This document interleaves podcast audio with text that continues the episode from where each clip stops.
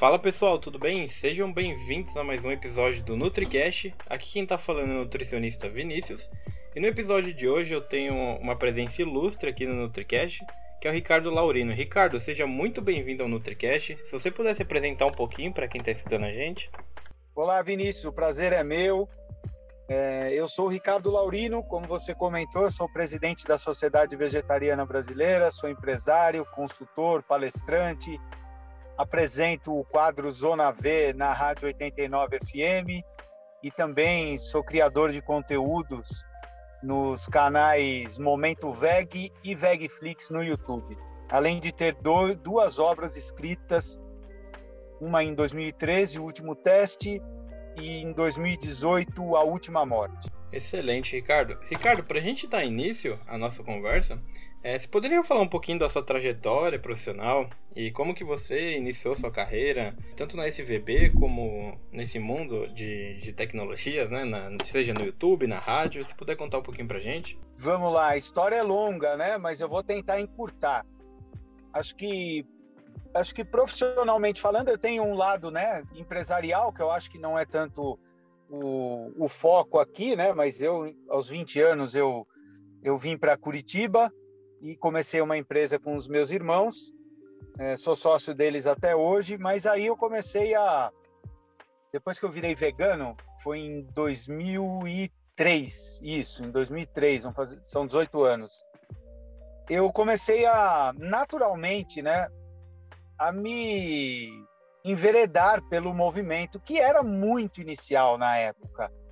Na verdade, na época era um movimento que as pessoas mal conheciam o termo vegano. Eu virei vegano sem conhecer o termo. Eu conheci e virei vegano no mesmo, no mesmo tempo. E aí, com essa vontade de querer levar para as pessoas as informações, eu fui me envolvendo, né? Então, primeiro eu me envolvi com a Sociedade Vegetariana Brasileira, eu virei coordenador do grupo aqui da região de Curitiba. Depois, a gente realizou várias atividades aqui, a ponto de Curitiba ser considerada hoje, por muitos, a capital vegana, não só por conta do trabalho da SVB aqui, mas também por conta disso, né? Então, aqui a gente teve a primeira feira vegana de rua apoiada pela prefeitura em 2009, se eu não me engano.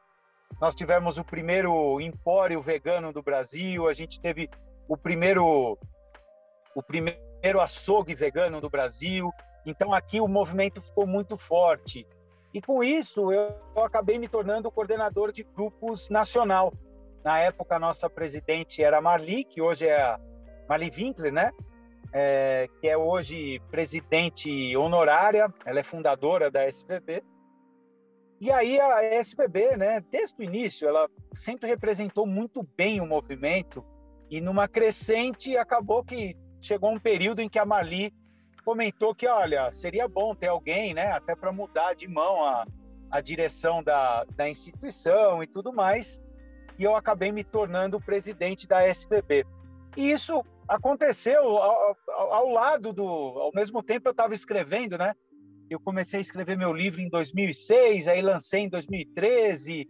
O segundo eu lancei, eu comecei a escrever em 2015, lancei em 2018 os canais foram surgindo porque eu apresentei um, um boletim aqui numa rádio em Curitiba, o primeiro boletim vegano, eu acredito, na rádio brasileira, numa rádio expressão, na, no, no caso aqui era a Transamérica Light.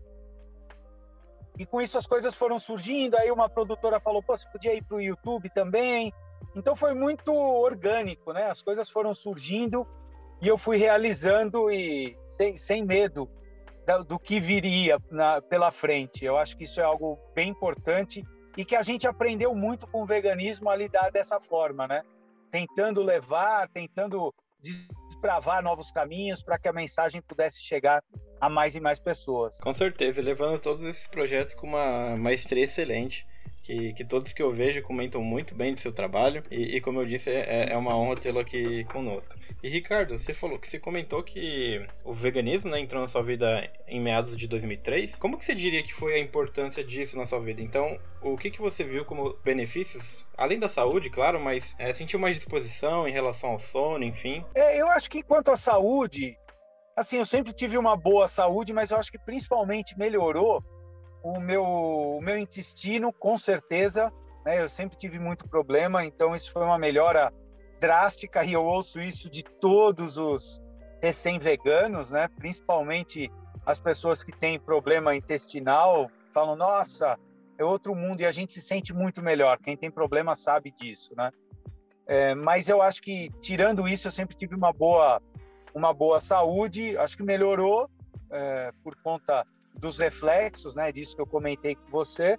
E eu acho que também um, um fator que é muito gostoso a gente saber é a gente ter a sensação de que, de que nós não é, não é desdenhando a herança cultural que a gente tem, que ela é muito importante, né? A herança cultural é que faz com que a gente tenha nossas referências, mas a gente não pode ser refém dessa herança cultural. E quando você percebe que você tem uma postura é, onde você para, pensa, analisa determinadas questões e diante dessas análises você toma uma nova atitude que vai te levar para um novo rumo e que isso é, é benéfico para todos, te dá um prazer muito grande, pessoal, de você saber que você tem essa capacidade de, de não deixar simplesmente as coisas irem e você indo empurrado pela correnteza, né? Então, eu acho que isso é algo muito gostoso que eu convido, eu sempre falo para as pessoas, experimentem isso. É uma das coisas mais gostosas que a gente pode experimentar.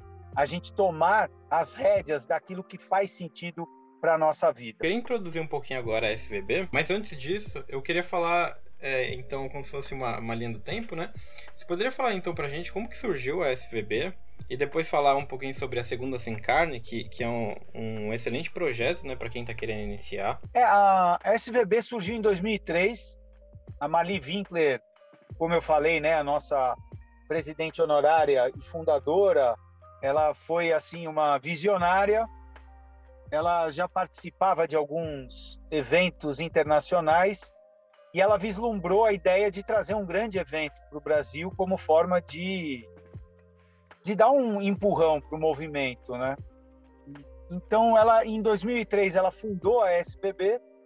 Interessante, foi no mesmo ano que eu virei vegano, apesar de eu não conhecer nem a Mali nem a SPB. Eu fui conhecer em 2004 por conta desse evento. Foi o 36º Congresso Internacional Vegetariano que foi em Florianópolis, e foi um divisor de águas para o movimento. E aí a SVB já nasceu grande, por conta desse, dessa missão inicial que ela trouxe. Então, foi realmente, é, para quem é das antigas, sabe o quanto isso representou e como isso ainda reflete para o que a gente vive hoje aqui no Brasil.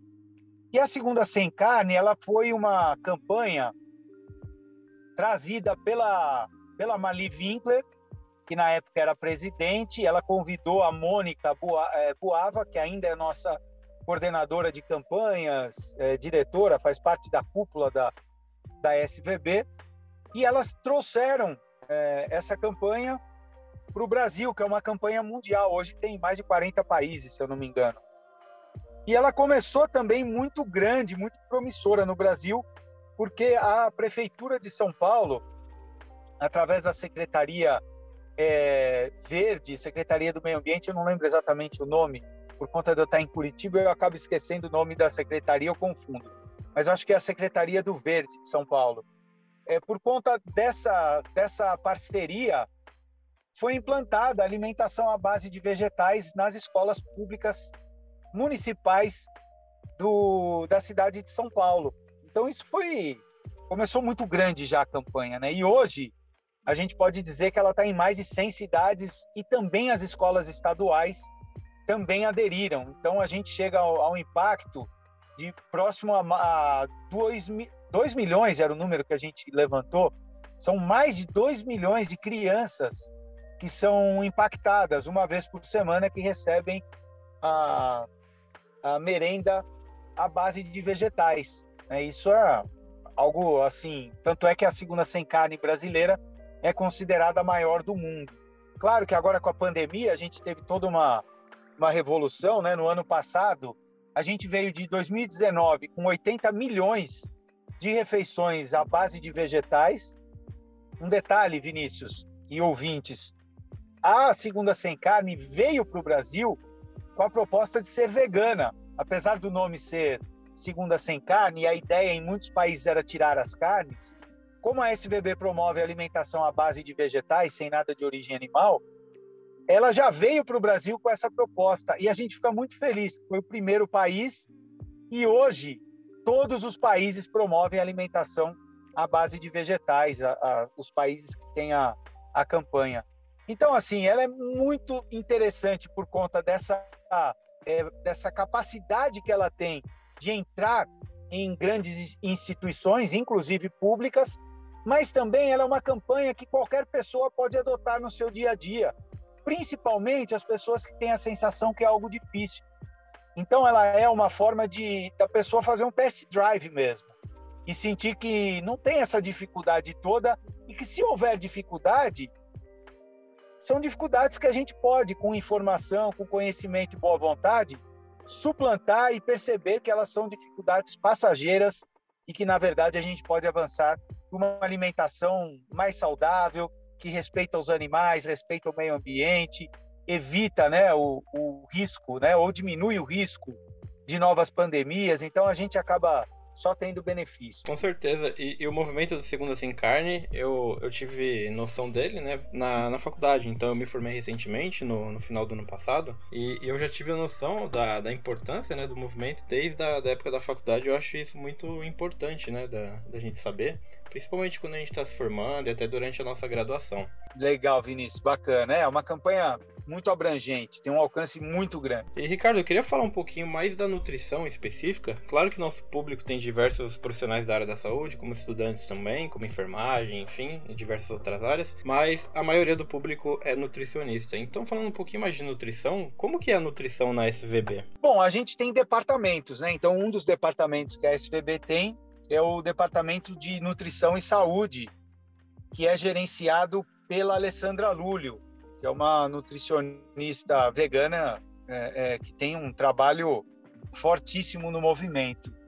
E a base dele, desse departamento, é fazer com que a gente reúna informações científicas para que isso sirva de base para nutricionistas, né, para profissionais de saúde, para as pessoas de forma geral terem acesso e não terem aquele, é, é, aquela sensação de estarem sem um apoio, porque é o que sempre aconteceu, né? A gente sabe que a academia, ainda que agora, devagarinho, a, a, as faculdades, a academia como um todo começa a abrir os olhos para isso, mas ainda é muito engatinhando. O fato é que as pessoas não tinham uma referência. E agora elas podem, via SVB, ter acesso a inúmeros materiais. Né? Então, a gente tem guias para bebês e gestantes, para crianças, para jovens, para adultos. A gente está desenvolvendo para iniciantes, né? então, aquelas pessoas que vão fazer a transição. A gente vai lançar em breve para atletas. A gente tem um grupo de atletas que, inclusive, quem faz parte é. Eu vou citar aqui, é a Macris e a Carol, são duas das das atletas que fazem parte do que a gente chama de Green Team, e é um grupo de atletas que conversam, falam sobre a, a sua rotina, o que comem, como se sentem com algumas alguns alimentos, quem se sente melhor com isso, aquilo e tal. Então, esse departamento ele está estruturado exatamente para isso. E eu acho que o ápice dele são os cursos, né? Então, a gente tem os cursos de nutrição para profissionais de saúde, onde a gente traz nomes, os principais nomes ligados à nutrição à base de vegetais para vários é, encontros, agora encontros virtuais. A gente tem também a abordagem junto a instituições da pós-graduação, onde a gente auxilia, é, encontra profissionais que possam fazer parte do corpo dessas instituições que querem ter a, a, a, a pós-graduação em nutrição é, vegetariana. Então, a gente realiza vários trabalhos nesse sentido. A ideia do departamento é fazer com que os profissionais de saúde e também as pessoas no, do dia a dia, né, as pessoas comuns, tenham acesso à informação científica que elas podem basear o, o, seu, o seu dia a dia, sua rotina em informações confiáveis e que a SBB reúne e facilita para chegar até as pessoas. Com certeza, excelente, Ricardo. Muito obrigado pelas explicações. E eu, eu fiquei bastante animado com, com as novidades, principalmente do, dos guias novos, né?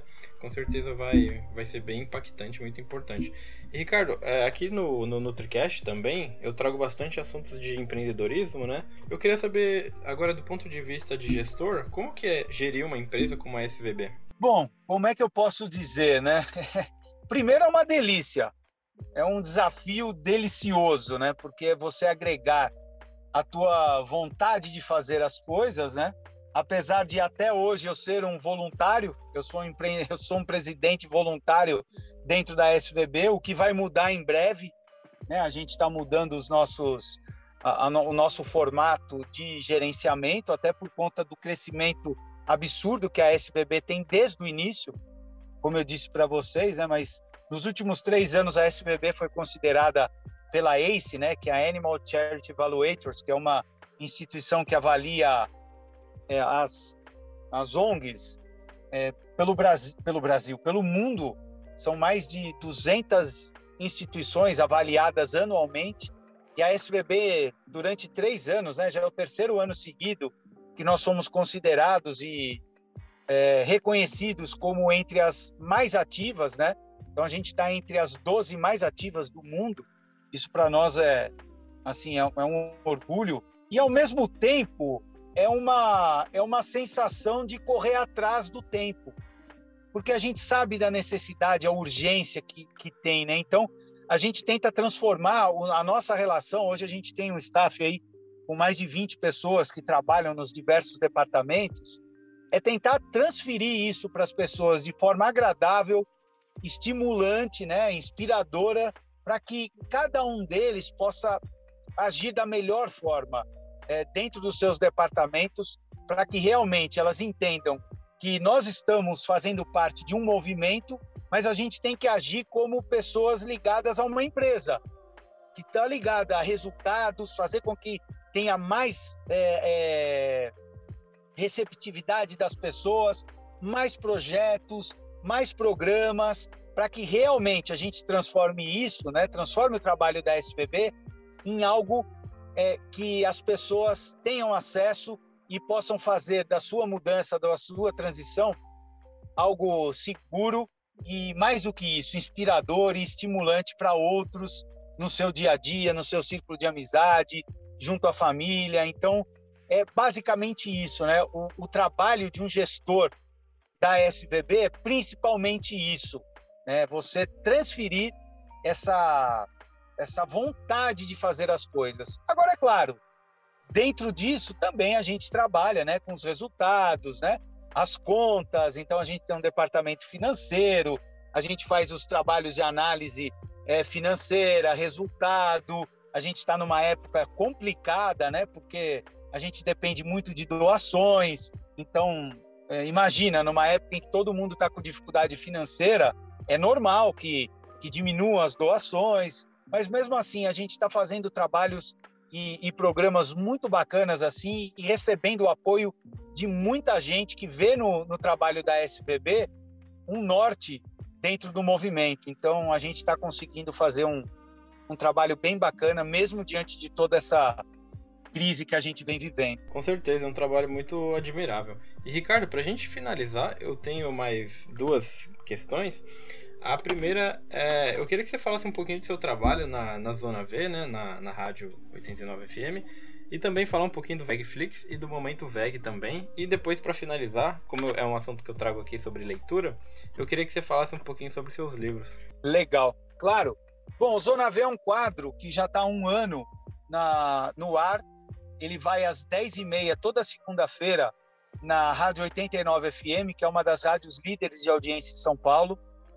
E o, o interessante é que ne, nesse veículo, como eu sei que a grande maioria das pessoas não, não são veganas, né, as pessoas que estão ali ouvindo, então eu trago uma linguagem que agregue tanto a, a, a visão do vegano, porque se um vegano ouve, ele tem que se identificar, mas ao mesmo tempo que seja aquela linguagem que inspire, que acolha, né? Porque muita gente que acaba ouvindo muitas vezes é até contrário ao veganismo, não gosta. Ah, esse pessoal que quer mudar o mundo, vem com essa frescura, sempre foi assim. É normal a gente ouvir isso, né? Então, é uma, é uma oportunidade enorme e eu fico muito feliz pelo feedback. Então, o feedback que a gente tem é muito bacana de pessoas que falam que ouvem, que ficaram sabendo de informações que não, não, não tinham nem ideia, mas sempre de um jeito leve, sério, mas ao mesmo tempo com descontração. Então, é, é, é muito bacana isso. Ele tem, ele dura em torno de quatro minutos, né? Então, eu escolho um tema e, e desenvolvo nesse período. Os canais no YouTube, aí assim, os canais no YouTube eu tenho desde vídeos é, de humor, vídeos de é, react, né, que são aqueles de a gente pegar vídeos de outros que falaram ou bem ou mal do veganismo, a gente avalia, é, é dicas, é, uma, tem gincana, tem passeio, claro, agora são todos gravados, né? Então eu tô falando do histórico de anos lá dos canais. É, o Vegflix é um grupo de veganos, né? Então hoje nós somos sete. Isso é muito legal porque traz uma diversidade enorme de linguagem, de comunicação, mas falando de veganismo. E o Momento Veg aí é o meu, é o meu, digamos assim, é o meu momento, é o meu canal particular, onde aí eu levo informações, tipo, dá na, na telha, eu falo, ah, eu vou fazer um vídeo agora. Eu faço, posto lá, claro, quando dá tempo e tal. Então, é, são canais que eu convido aí quem estiver ouvindo a acompanhar, porque tem muita informação, muita, muita mesmo. E não só informação, mas o que eu tento levar são experiências, que eu acho que é bem importante, né? A gente transferir a experiência que a gente tem para que a pessoa conheça essa experiência e tente adaptar a sua própria vida, a sua própria rotina.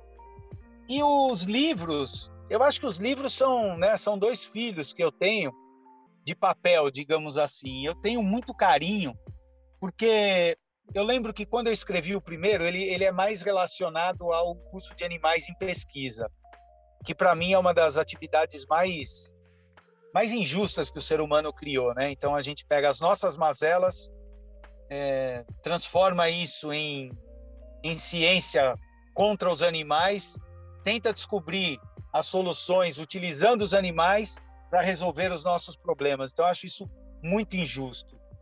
E aí eu resolvi escrever, mas toda vez que eu escrevia um livro sobre veganismo, eram sempre livros documentais, técnicos. E eu falei, poxa, eu vou escrever uma ficção.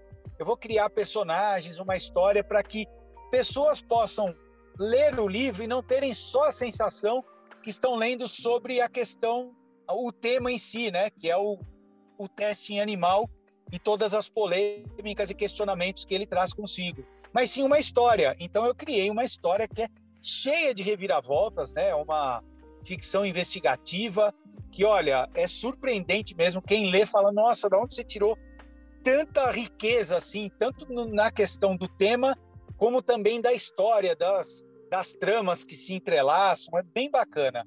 E o segundo livro tem a mesma pegada, é uma continuação, apesar de ser uma história independente da outra, ela tem elementos que, que carregam consigo, com, carregam que, que carregam consigo. Eita, me fugiu como como expressar isso, mas tem elementos que são carregados para esse segundo livro. E mas é uma história independente, como eu disse, dá para você ler um e outro separados. É claro que é legal você ler o, o, na série, né, na sequência. E aí, no segundo, eu já fiz um, um trabalho com menos trama, mas mais denso. Então, ele é mais tenso, então, ele tem os, o lado questionador mais forte, é, momentos bem perturbadores, é, mas eu acho que tem um lado muito, muito questionador mesmo, que vale muito a pena as pessoas lerem. Mas ambos têm essa pegada, hein? Ficção investigativa onde o tema traz como pano de fundo as questões ligadas ao veganismo. Com certeza, perfeito. Fica aqui até uma indicação. Ricardo, eu gostaria de agradecer muito a sua presença aqui no NutriCast. Com certeza a gente aprendeu bastante com você. E se você puder deixar uma mensagem final para quem está escutando a gente? Claro, eu que agradeço, Vinícius. Parabéns aí pela tua iniciativa. E a, e a minha, a minha mensagem final, eu normalmente comento para as pessoas, principalmente para quem ainda tem dúvidas, é, se questione em relação a será que esse movimento tem a ver e tal. Eu quero que você, em algum momento, visite o seu interior e perceba como a proposta do veganismo faz muito sentido para todas as pessoas. Porque lá no fundo, todos nós queremos ser compassivos com os animais e o veganismo é isso: é a gente ter uma compaixão em atitudes, né, no nosso dia a dia em relação aos animais. Todos nós queremos ter um meio ambiente preservado e o veganismo ajuda demais. Não há nada que a gente possa fazer no nosso dia a dia do que ter uma postura de tirar os produtos de origem animal do nosso prato, estender a isso, estender isso ao nosso dia a dia também.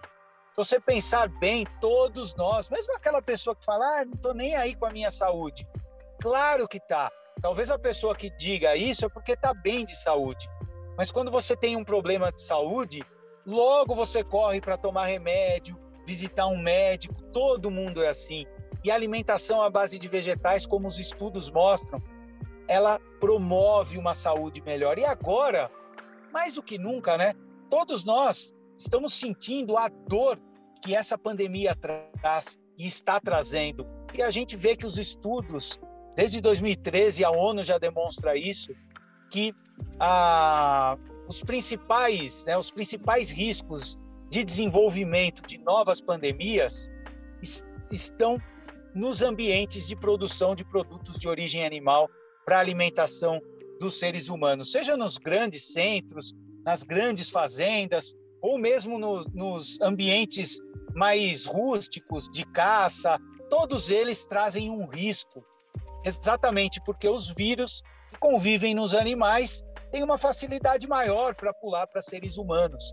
E isso é um risco enorme que a ONU já demonstra. Então, todo mundo, se parar para pensar, vai ver que o veganismo não é algo distante, pelo contrário, é algo que está lá dentro de cada um de nós. Então, fica o convite para você visitar o seu interior e perceber que lá no fundo você também concorda que o veganismo faz parte da sua vida. É isso aí, Vinícius. Obrigado demais, viu? Obrigado, Ricardo. E só para a gente finalizar, quem quiser conhecer um pouquinho mais do, do seu trabalho, onde que você indica eles procurarem? Ah, pode ser no meu perfil no Instagram, que é Ricardo Laurino. Ouça também o Zona V, né, toda segunda-feira às 22h30. Aliás, eu tenho o podcast, então o que eu gravo lá no na 89 vai para o podcast, ou então no YouTube, né? Momento Veg e Vegflix. Eu estarei lá com os vídeos. Então, tem essa, esses canais aí que eu estou presente e que vai ser um prazer receber as pessoas lá. Excelente. Obrigado, Ricardo pela presença, foi uma honra ter aqui. Obrigado pessoal também que assistiu. Lembrando que ele vai estar disponível no Spotify, no Google Podcasts, na Apple, enfim, em todas as plataformas de áudio. Muito obrigado, Ricardo. Obrigado a todos e até o próximo episódio. Tchau, tchau.